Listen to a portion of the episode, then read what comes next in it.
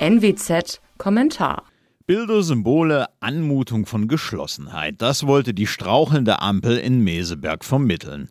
Das hat sogar hingehauen. Aber es ist viel zu wenig. Richtig, bei Kabinettsklausuren gibt es in der Regel nicht die ganz großen Entscheidungen. Da geht es eher um die langfristigen strategischen Linien. In der aktuellen Situation kann sich das eine Bundesregierung aber nicht leisten.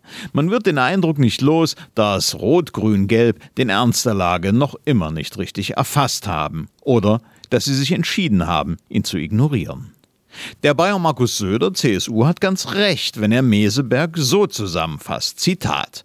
Kein Entlastungspaket, keine Entscheidung über Kernkraftverlängerung, keine Abschaffung der Gasumlage. Schöne Bilder ersetzen keine gute Politik. Zitat Ende.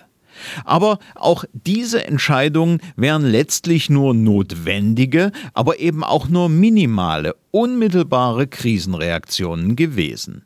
Die Regierung hat auf die zentralen Bedrohungen unseres Landes strategisch und langfristig keine Antworten. Erstens, die Inflation kratzt an den 10 Prozent. Sie ist außer Kontrolle. Dadurch werden Millionen Menschen ihre Ersparnisse verlieren. Sie werden durch die Hintertür enteignet. Das betrifft auch die private und berufsständische Altersvorsorge. Bundesregierungen in der Vergangenheit hatten die den Deutschen immer ans Herz gelegt. Inflation ist aber nur zum geringeren Teil eine Folge des Ukraine-Krieges. Ihre Hauptursache liegt in der unverfrorenen Staatsfinanzierung der Europäischen Zentralbank, ihrer Niedrigzinspolitik und der anhaltenden massiven Geldschöpfung aus dem Nichts. Zweitens.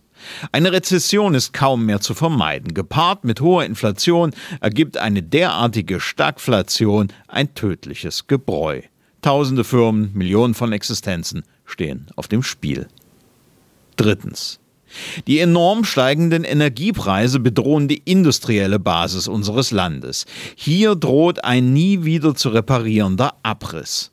Ohne ausreichend Gas und mit den höchsten Energiepreisen der Welt ist der Standort Deutschland nicht mehr konkurrenzfähig. Niemand kann es einem Unternehmer übel nehmen, wenn er seine Zelte in einem solchen Land abbricht und ins Ausland abwandert. Es droht eine historische Zäsur, ein nie dagewesener Abstieg. Diese Situation ist vor allem politischen Entscheidungen, dem Atom- und Kohleausstieg, der Abhängigkeit von russischem Gas, der sogenannten Energiewende und den Regeln des Strommarktes, der ja eigentlich kein Markt ist, zu verdanken.